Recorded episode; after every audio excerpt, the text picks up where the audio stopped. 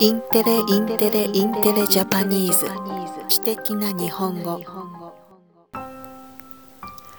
お世話になっております。 Intellectual Japanese です。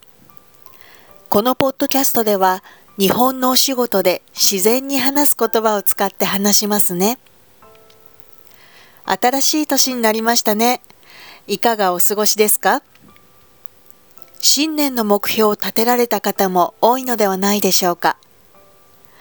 勉強だったり、運動だったり、読書だったりと、目標はそれぞれですが、将来のスキルアップした自分を想像しながら計画を立てるのは楽しいですよね。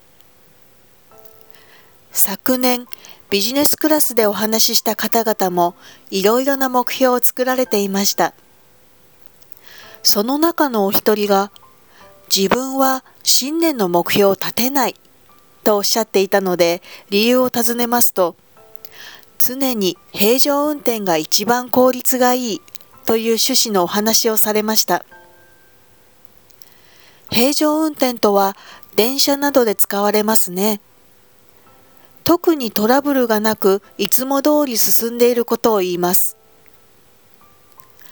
目標達成へ向けた努力において、実は平常運転が一番難しいかもしれません。また、他の生徒さんも平常運転のために日々の小さな目標を作ることがいいね、とおっしゃっていました。